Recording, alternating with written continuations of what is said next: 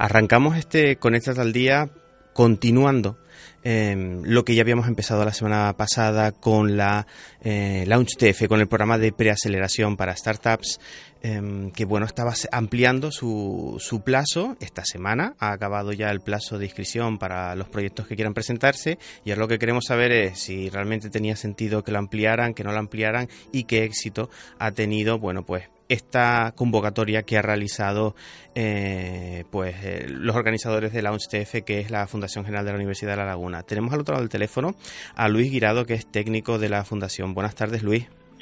Hola, buenas tardes, Francisco. Eh, cuéntanos, eh, la, la, inscripción acabó el pasado día 6, eh, la ampliaron un par de días, supongo, para que los últimos se apuntasen. Incluso cuando fui a visitarles la semana pasada vi a uno de los proyectos que querían consultarles qué era lo interesante para o por qué podían ellos apuntarse y qué podían conseguir. ¿Cómo ha ido la inscripción de equipos participantes?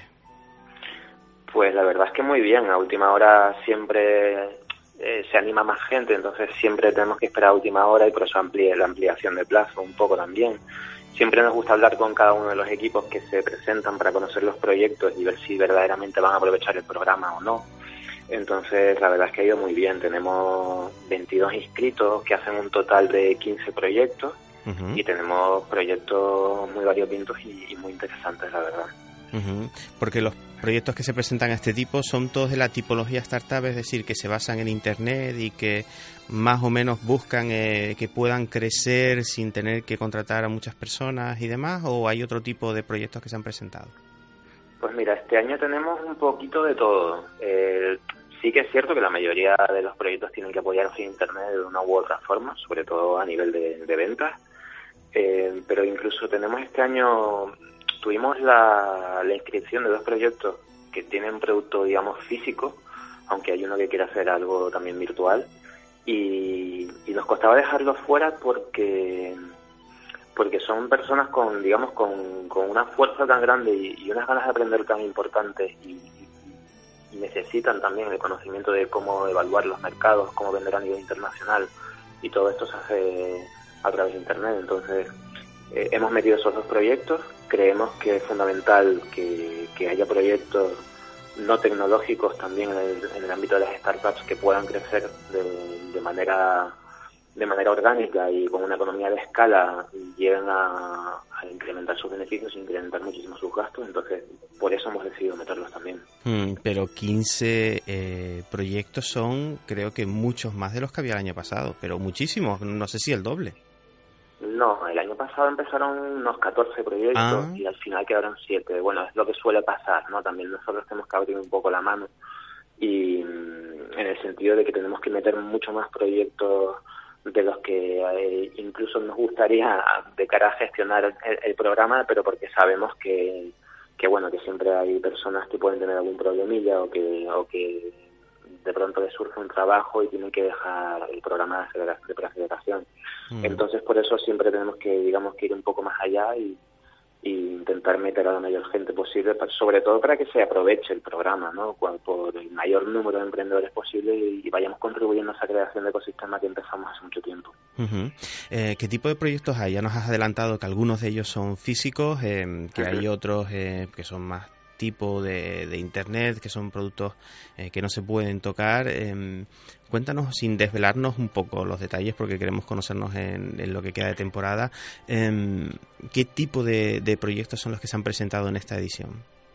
Sí, pues mira, tenemos proyectos desde que van desde el, desde el sector de la agricultura hasta, hasta el sector tecnológico más puntero. Eh, también tenemos proyectos de intentan optimizar el networking entre, empresas y empresarios. Tenemos dos proyectos musicales eh, relacionados con el sector de la música, que, la verdad es que no esperábamos que se estuvieran haciendo ese tipo de cosas en Canarias, creo que algunos has, has entrevistado tú ya. Eh, también tenemos algún proyecto de Smart City y otros relacionados con el sector salud. Después también tenemos algún juego y cuatro proyectos turísticos. O sea que más o menos eh, digamos que son bastante variopintos, que es un poco lo que nos gusta, eh, que haya proyectos de todo tipo y que, se puedan tocar todas las patas dentro de lo que es el, el Launch TF. Y dentro de los programas de Launch TF nos adelantaban Oliver Guisado eh, eh, la semana pasada que mm, vamos van a tener prácticamente cada dos o tres días a, va a venir a la isla o alguien un profesional que ya esté en la isla eh, va a contarles su experiencia profesional para aprender en forma de píldoras muy concentradas, elementos muy concretos que van a necesitar en esta primera etapa de, su proyecto empresarial. Sí, este año lo que hemos hecho ha sido un poco aprender de la edición del, año pasado. Eh, hemos intentado eliminar cosas que creíamos que no eran tan necesarias y potenciar algunas otras que sí habíamos recibido feedback también por parte de los participantes que nos habían dicho que, teníamos que centrarnos más en determinadas cosas, sobre todo en unos estadios tan iniciales como están, como están estas startups. Y, y sí, cada semana tendremos dos sesiones en las que generalmente vienen profesionales de fuera y tenemos muchísimos mentores eh, para los proyectos de fuera y para los proyectos que, sean asesorados por profesionales de fuera y profesionales de aquí que se integren con esos proyectos y que se impliquen con ellos eh, de manera que puedan tener el mejor asesoramiento posible, que es un poco lo que, lo que pretendemos siempre. No ser nosotros los que van tirando del tema, sino que sean profesionales en los sectores en los que están orientados esos proyectos los que verdaderamente sean capaces de, de guiarlos en este difícil mundillo. Y además en el caso de ustedes están también muy involucrados o muy relacionados, evidentemente porque son de la misma casa con la red Univan, con la red de inversores eh, relacionados con la Universidad de La Laguna y que tiene el ámbito de la macaronesia, no quiere quedarse solo en Canarias, sino que lo que quiere es buscar cómo generar o atraer talento e inversión a lugares con los que compartimos pues una serie de circunstancias como es el vivir en isla.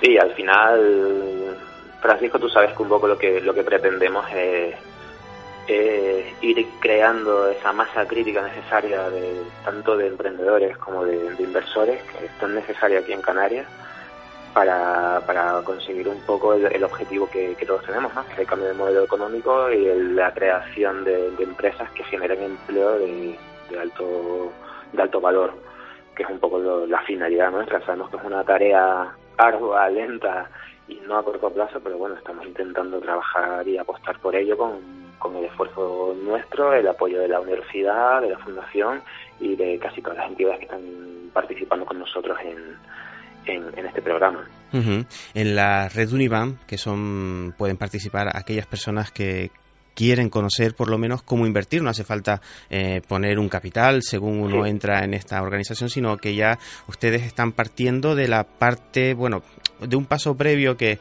probablemente necesitamos en estas islas, que es la de la formación, a final de cuentas, la de conocer qué características tienen que tener estos proyectos para eh, saber si a uno le interesa invertir o no. En esa, eh, en esa pata en concreto, el próximo día 11 de abril, pues tienen una charla en ese sentido, ¿verdad? Sí, un poco lo que tenemos el, el, lunes 11 de abril, que es la inauguración y la presentación oficial de, de, la TF, de la segunda edición, es un, pues digamos, una pequeña inauguración de, del programa donde contaremos un poco qué es lo que vamos a hacer durante los dos meses y medio que, dura. Después haremos una pequeña presentación de la dinámica de la tarde a cargo de, de nuestra invitada estrella, que es Tania Obasca, que es la responsable de recursos humanos de Tixor Technology. Y después Perdona, Tixor eh, Technology, para quien no lo conozca, sitúanos un poco en el tamaño de esa empresa para darnos cuenta del perfil de la persona que va a acudir a esta jornada. Sí, Tixor Technology es una empresa canaria eh, muy potente en el sector tecnológico que, que ahora están sacando pues, numerosos productos al mercado, sobre todo orientados a Big Data y a, Business Intelligence. Y, bueno, tienen una facturación bastante importante eh, para lo que es las empresas tecnológicas canarias y una plantilla de excelentes profesionales y, bastante grande. No sé decirte el tamaño actualmente que tienen porque están contratando continuamente, pero, pero vamos, es una de las empresas tecnológicas con mayor potencial, creo yo, que existen ahora mismo en Canarias.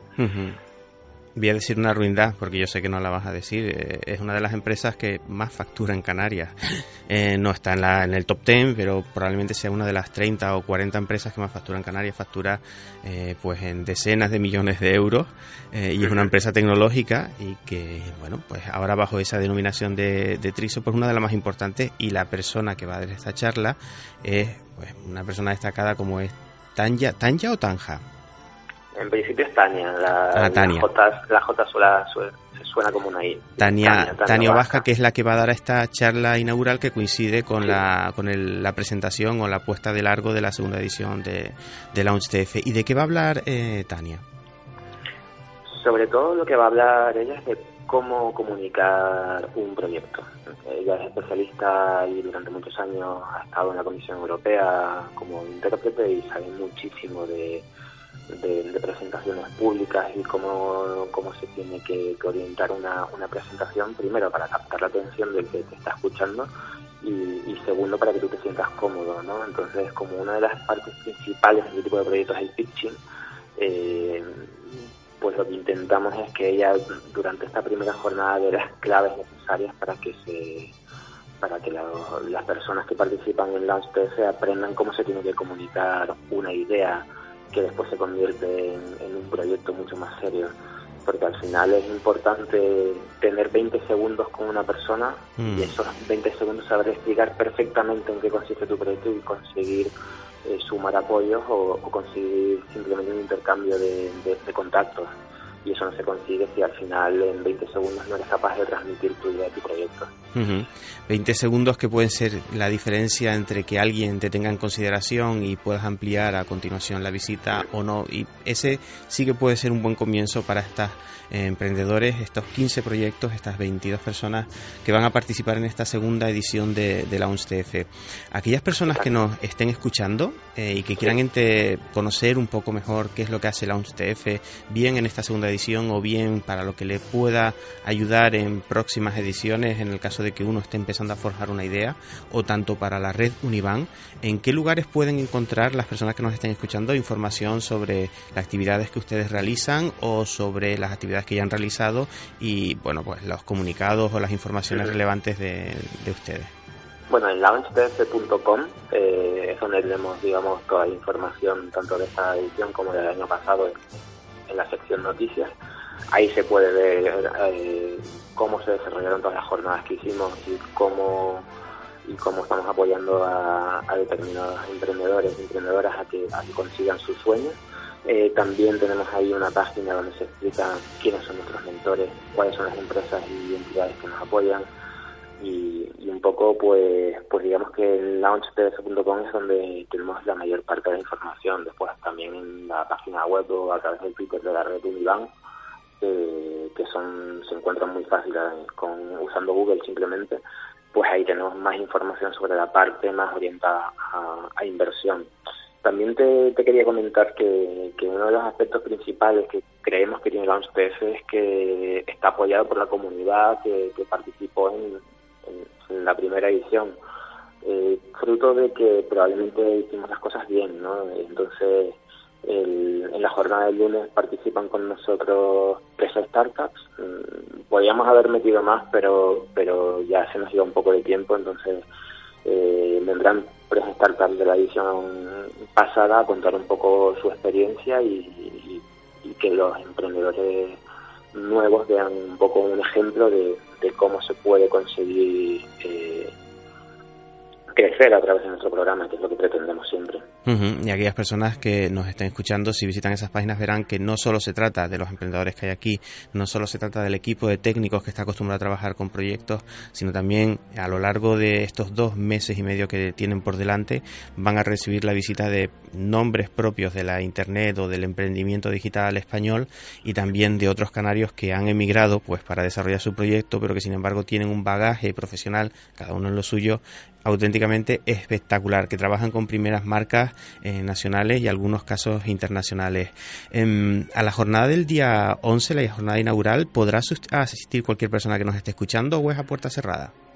Pues mira, nos hubiera gustado hacerla a puerta abierta. Lo que pasa es que por un tema de disponibilidad de salas tuvimos tenemos una limitación de espacio. Mm y no podemos llenarla más de la capacidad, con lo cual al final son bastantes bastantes personas las que se apuntaron a la tenemos 22, te había comentado, y, y entre eso, los organizadores, la gente de la Reunivan que sí que está invitada, y, un poco más de invitados también institucionales, de empresas y, y entidades que nos apoyan, pues